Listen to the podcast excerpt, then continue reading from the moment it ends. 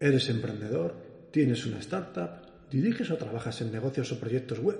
Entonces este es tu podcast. Aquí hablaremos de métodos, técnicas y tácticas que te ayudarán a mejorar o crear tu negocio online.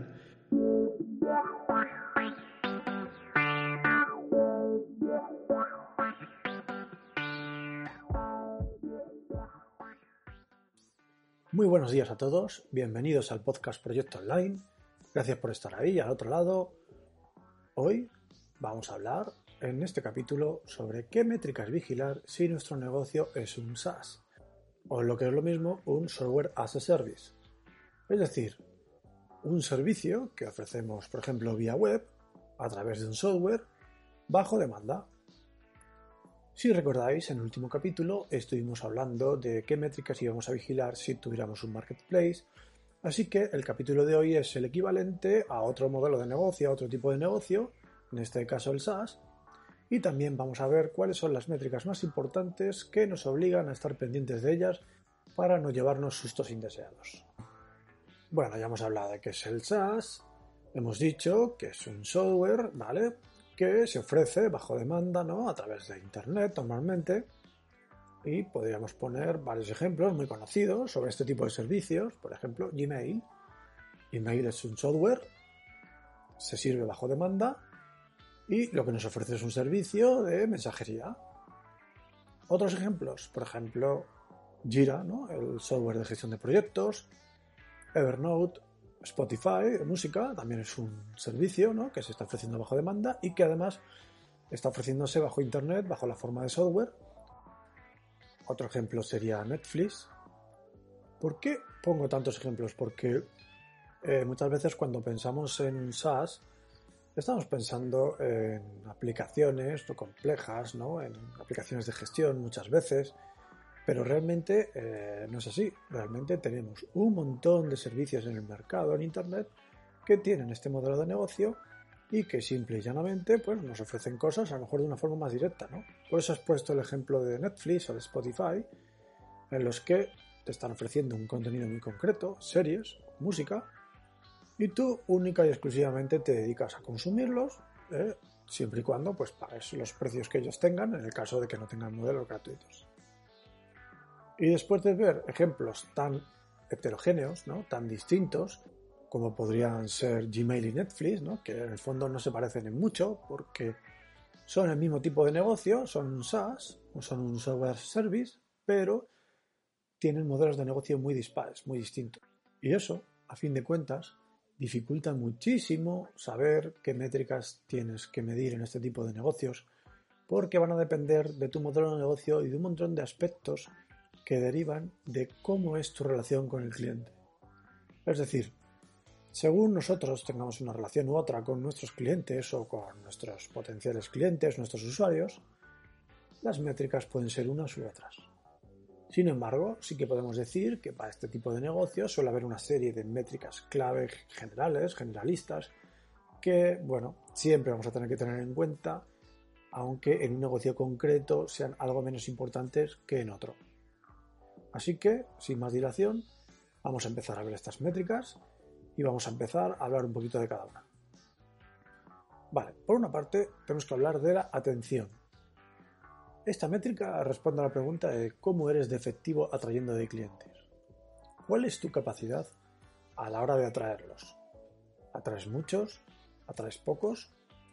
Esto es algo clave en cualquier SaaS porque a fin de cuentas necesitas los clientes no solo para hacer negocios, sino para validar tu idea de negocio y para aprender sobre ella con cuatro clientes difícilmente vas a poder aprender nada. Pero si tienes miles de clientes, estudias su comportamiento, les haces preguntas, averiguas cuáles son sus intereses, pues en ese caso sí que vas a poder pivotar, vas a poder iterar en tu negocio para mejorarlo de forma continua y realizar un buen ajuste mercado. Así que por estos motivos, la atención es algo crucial, es una métrica clave, sin duda, porque necesitamos ser capaces de atraer gente, de llamar la atención y de que sepan que existimos, porque si no existimos, pues ya sabéis, no hay mucho que hacer. Luego podríamos hablar de otra métrica que sería la inscripción. Si tienes un plan gratuito o una versión de prueba, ¿cuántos visitantes consigues que se registren en la misma? ¿Qué porcentaje del total? ¿Y qué coste ha tenido para ti? Esos son datos que tienes que tener en cuenta. En la métrica anterior hablábamos de la atención, la capacidad de hacer que alguien llegue a tu web y empiece a conocerte. Pero la inscripción, digamos, es el primer contrato, es el primer paso que da un cliente o que da un potencial cliente para empezar a usar tu servicio o producto. Es, digamos, de alguna manera, el primer apretón de manos ¿no? que puedes tener con alguien con el que puedes llegar a hacer negocios. Ahora pasamos a la métrica siguiente que es adhesión. Esta es clave en cualquier SaaS. ¿Cuánto usan tu servicio o producto los clientes? De aquí vas a sacar muchas conclusiones, entre ellas la primera pista sobre la utilidad de tu servicio con esos usuarios. Si me escucháis habitualmente, ya hemos hablado de ello, hemos hablado de las métricas vanidosas, podemos hablar de cuántos usuarios tenemos registrados, de cuánta gente visita nuestra web, pero realmente eso no tiene mucha relevancia por sí mismo si no somos capaces de coger ese dato y compararlo o complementarlo con otros datos como la adhesión. Porque, ¿para qué me sirve tener 5.000 clientes registrados, 10.000 clientes, 100.000 clientes registrados si luego no vuelven? O si vuelven para realizar acciones que no tienen ningún tipo de interés, al menos para mí como negocio. Todo eso debemos tenerlo controlado porque la adhesión es una métrica muy muy importante. Si pasamos a la siguiente métrica, hablaríamos ya de conversión. ¿Cuántos de estos usuarios que tenemos, que son gratuitos o que hasta el momento, en ningún momento han gastado dinero en nuestra plataforma, han acabado convirtiendo? Es muy necesario estar muy atento al porcentaje y número de usuarios que han decidido dar el salto al plano producto de pago. Imaginemos, por ejemplo, Netflix, que es una plataforma que aparentemente es de pago, pero la realidad es que tiene un periodo de prueba en el que puedes disfrutar de ella de forma gratuita ahora de memoria, no sé decirte si es un mes o 15 días. Me suena que era un mes cuando, cuando yo conseguí Netflix. Pero el caso es que, bueno, te dejan probarlo, te conviertes en un usuario, pero todavía no has hecho ningún tipo de conversión. Mejor dicho, Netflix no ha conseguido que tú pongas tu tarjeta de crédito ahí y te gastes el dinero con ellos. En el momento en que lo haces, el momento que este periodo gratuito pasa y dices, me convence este producto, voy a pagar por él, eso es una conversión. Y es muy importante tener en cuenta el porcentaje de usuarios que convierten. Si, por ejemplo, Netflix consigue un millón de altas en su servicio gratuito al mes y convierten, yo que sé, 200 personas, pues evidentemente el índice de conversión es bajísimo. Hay un problema muy serio. Tienes que plantearte muchas cosas. A ver, esto es un caso real. Netflix es una plataforma con éxito.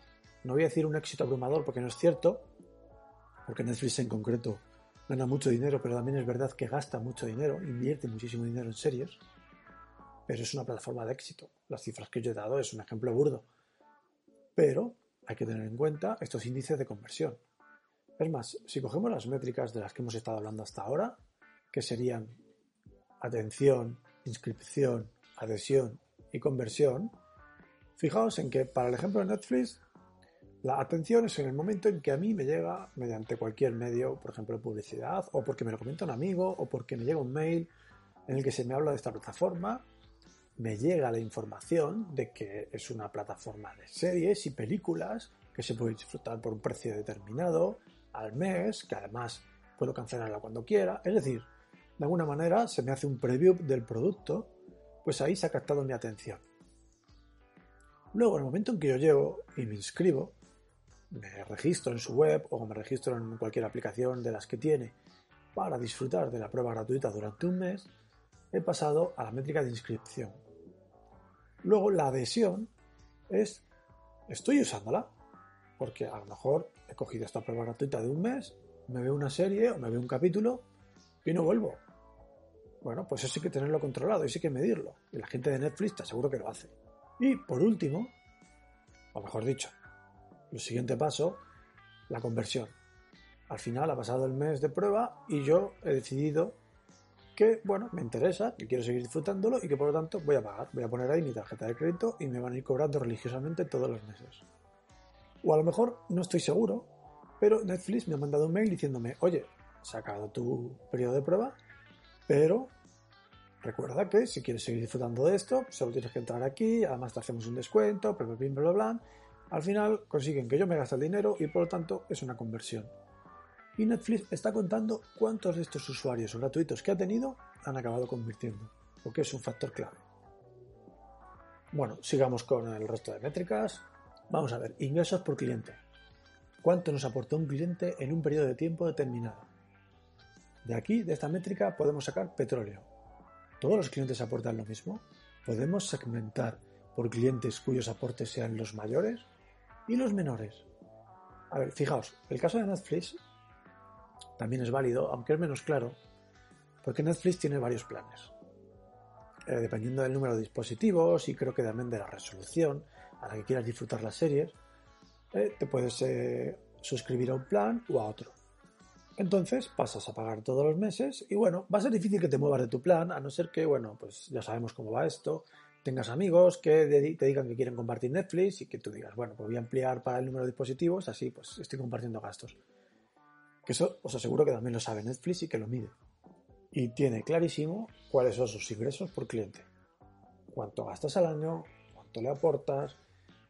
Se inventan por tipos de clientes. Cualquier dato que tengan sobre ti lo van a utilizar para segmentar. Por ejemplo, tu ubicación. Netflix no te va a hacer muchas preguntas. No te va a preguntar por, por el sexo, aunque lo puedes sacar por el nombre. No te va a preguntar por la edad, si no recuerdo mal pero la segmentación la tiene súper clara en cuanto a tu ubicación, tu ubicación demográfica. Sabes si estás en Barcelona, en Madrid, en Sevilla, en Galicia, en Londres, en Nueva York, lo sabe de sobra. Y tiene clarísimo qué ingresos tiene por cliente y qué ingresos tiene por cada segmentación. Y estos datos son cruciales para tus estrategias futuras. Imagínate que Netflix ve que la gente del norte de España, por poner un ejemplo, eh, pues tira de los planes caros, de los planes estos que te ofrecen Netflix a 4K y demás, mucho más que la gente del sur, o viceversa. Bueno, pues Netflix va a realizar campañas, va a realizar acciones de marketing para reenfocar esto en base a las pretensiones que ellos mismos tengan y lo que quieran sacar de ti. Así que si tienen que realizar una campaña de marketing dirigida a Andalucía o dirigida a toda la cornisa cantábrica, lo van a hacer sin ningún tipo de problema y van a apuntar de manera que acaben obteniendo lo que ellos quieren, a lo mejor es que te pases a los planes más caros o a lo mejor es otra cosa. Y aquí entra en juego otra métrica clave que tiene algo que ver con la anterior, que es el coste de adquisición. Si sabes los ingresos que tienes por cliente, que seguro que lo sabes, vas a tener que comparar con los costes que sugieren o que conllevan para ti la captación de este cliente. Es decir, ¿cuánto te cuesta a ti obtener un cliente si tienes en cuenta todos los gastos derivados del esfuerzo de atraerlos? Marketing, SEO, cualquier acción comercial que hayas realizado tiene un coste y de la cual vas a obtener una serie de clientes o usuarios nuevos. Tienes que evaluar cuánto te cuesta a ti la publicidad y cuánto estás recibiendo a cambio. No vaya a ser que te salga negativo, no vaya a ser que te esté costando más conseguir un cliente que el dinero que vas a recibir de ese cliente durante todo el ciclo de vida del mismo en tu servicio o producto. Si yo me gasto mil euros en publicidad y resulta que tengo 10 clientes y luego cada cliente me va a dar a mí un beneficio de 20 euros, pues he hecho cuentas, 20 euros por 10 clientes, 200 euros. ¿Cuánto me gastado en publicidad? 1000. He perdido 800 euros. ¿Vale? Esas son las cosas que debemos evitar. A ver, lo estoy explicando así de forma brusca, de forma un poco burda, pero es para que se entienda. Y en fondo hay que tener en cuenta muchas más cosas. Un cliente a lo mejor es verdad que te da de primeras 10 euros, pero a lo largo del tiempo, si es un servicio que se utiliza de forma regular y que le cobran mensualmente, pues te da más dinero y bueno, hay que tener en cuenta todos esos aspectos para que se entienda, yo creo que el ejemplo es válido. Siguiente métrica, viralidad. ¿Cómo y cuánto están viralizando o recomendando tus clientes tu servicio? ¿Cuánto tardan en hacerlo? ¿Y eso se está traduciendo en nuevos registros o ventas? Ya sabéis cómo va esto. Vivimos en una sociedad sobreconectada. Ahora mismo, antes de adquirir cualquier cosa, mucha gente, una gran parte de tus clientes probablemente, van a buscar recomendaciones, van a buscar opiniones por ahí sobre tu servicio, sobre tu producto, van a buscar valoraciones y el mayor atajo que puedes conseguir para que esta gente confíe es crear viralidad, es que tu producto sea recomendado y sea viralizado por tus propios clientes o usuarios. Vamos a la siguiente métrica, upselling. ¿Qué es el upselling? Se trata de la manera que tienes de hacer que tus clientes aumenten los gastos en el servicio. Por ejemplo, si tú estás ofreciendo un servicio, el que sea, imaginemos que Netflix me da series y un día me dice, oye, si aparte de series quieres ver, por ejemplo, partidos de fútbol en directo, tienes que pagar por partido 3 euros o al mes X euros, eso sería el upselling, sería una manera que se ha inventado Netflix de hacer que un cliente suyo, que ya está gastando su dinero en Netflix, pues gaste un poco más, aumente los ingresos o aumente los gastos en el servicio. Y no solo tenemos que ver cómo vamos a hacer este upselling, sino que también tenemos que medir cómo está funcionando, con qué frecuencia lo estamos consiguiendo y qué impacto tiene para nuestro negocio. Siguiente métrica a tener en cuenta, muy importante, fiabilidad. Tenemos que medir cuántas quejas hay de los usuarios, cuántos problemas escalados, qué cortes en el servicio se están dando. Es decir, medir todo aquello que el servicio postventa recibe y que es negativo para nuestro negocio, porque no solo hay que medirlo para tener el dato, sino porque tenemos que reaccionar de forma inmediata para que nuestra fiabilidad sea la mayor posible y nuestros usuarios estén contentos. Si os fijáis, algunas métricas están relacionadas. Si tu fiabilidad es alta, las posibilidades de que la viralidad que producen tus clientes lo sea aumentan. Si tu fiabilidad es baja, también vas a tener viralidad, pero va a ser una viralidad negativa. ¿Por qué? Porque te van a poner a parir. Así que es una métrica muy importante. Churn. Esta es la siguiente métrica. ¿Qué es el churn? Bueno, básicamente el churn es el número de usuarios o clientes que acaban dejando el servicio. Esto es algo normal y esto te va a ocurrir siempre. Vas a tener una serie de clientes que va a haber un momento en que van a abandonar el servicio. Es más, probablemente el 100% de tus clientes acaben abandonando el servicio en algún momento. Algunos más rápido, otros más lento, a lo mejor uno dentro de 15 años, pero lo más probable es que todos acaben abandonando el servicio y no pase nada porque sean sustituidos por clientes nuevos. Pero hay que tener muy claro cuál es nuestro churn, cuántos usuarios y clientes están dejando el servicio, cuánto tardan en hacerlo y si podemos segmentarlo. Luego de segmentarlo, básicamente se puede llevar a casi todas las estadísticas. Aquí es especialmente útil porque si te das cuenta de que tu servicio lo abandona, por ejemplo, varones entre 45 y 60 años, o mujeres con cierto nivel económico, o padres de familia que no sé qué, dependiendo del negocio que tengas, pues unas segmentaciones tendrán más sentido que otras. Bueno, pues sabiéndolo, vas a poder impedir este churn. Y cuando digo impedirlo, no me refiero a la fuerza, sino me refiero a tener estrategias que hagan que el producto siga siendo atractivo para este tipo de segmento, ya sea a través de ofertas, ya sea cambiando algo, y de alguna manera conseguir que su churn, bueno, sea más tardío. Y nos vamos a la última métrica, valor del ciclo de vida, que básicamente son los ingresos netos que nos van a aportar nuestros clientes desde que empiezan con nosotros hasta que abandonan el servicio, hasta el churn. ¿Cuánto dinero nos va a dar un cliente desde el principio al fin? Eso lo tenemos que tener muy claro. Habrá una media, también se podrá segmentar, pero es un dato que tenemos que tener en cuenta porque no solo nos permite hablar de estrategias, no solo nos permite realizar acciones de marketing, sino que ya estamos hablando de la viabilidad del negocio. Así que el valor de ciclo de vida se tiene que tener en cuenta siempre. Si os habéis fijado en el orden en que hemos puesto estas métricas, vamos a ver que hemos tratado de seguir el orden natural de cualquier negocio de tipo SaaS. Es decir, empezamos haciendo un esfuerzo para conseguir usuarios. Parte de estos usuarios usarán nuestro servicio hasta que decidan dejarlo o pagar por él. El usuario que ha decidido pagar recomendará el servicio a otros usuarios y probablemente el usuario con el tiempo haga un upgrade del plan, adquiera algún módulo funcional extra pagando por ello.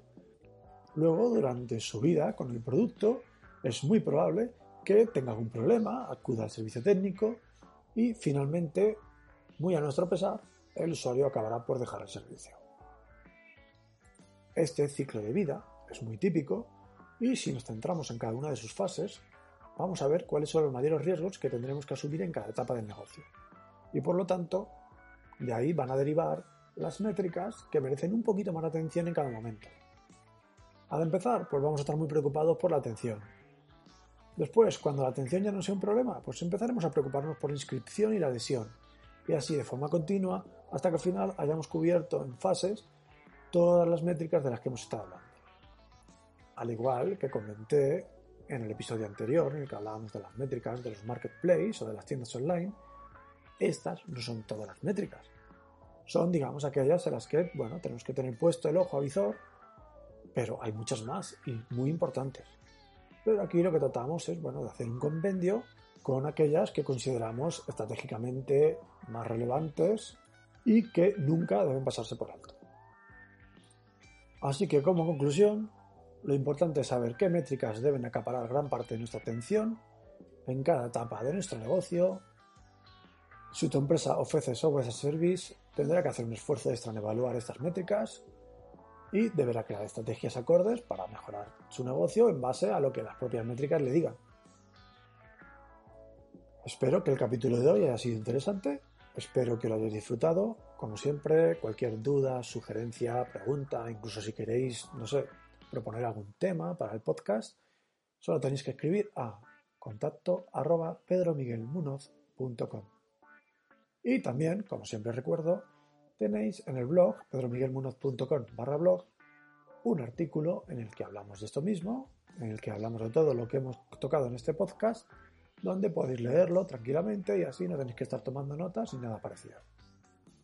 Por lo tanto, yo me despido, espero que paséis una magnífica jornada que tengáis un día espléndido y recordad, cuidad de vuestro negocio, cuidad de vosotros mismos y ya que estáis, cuidad de los demás.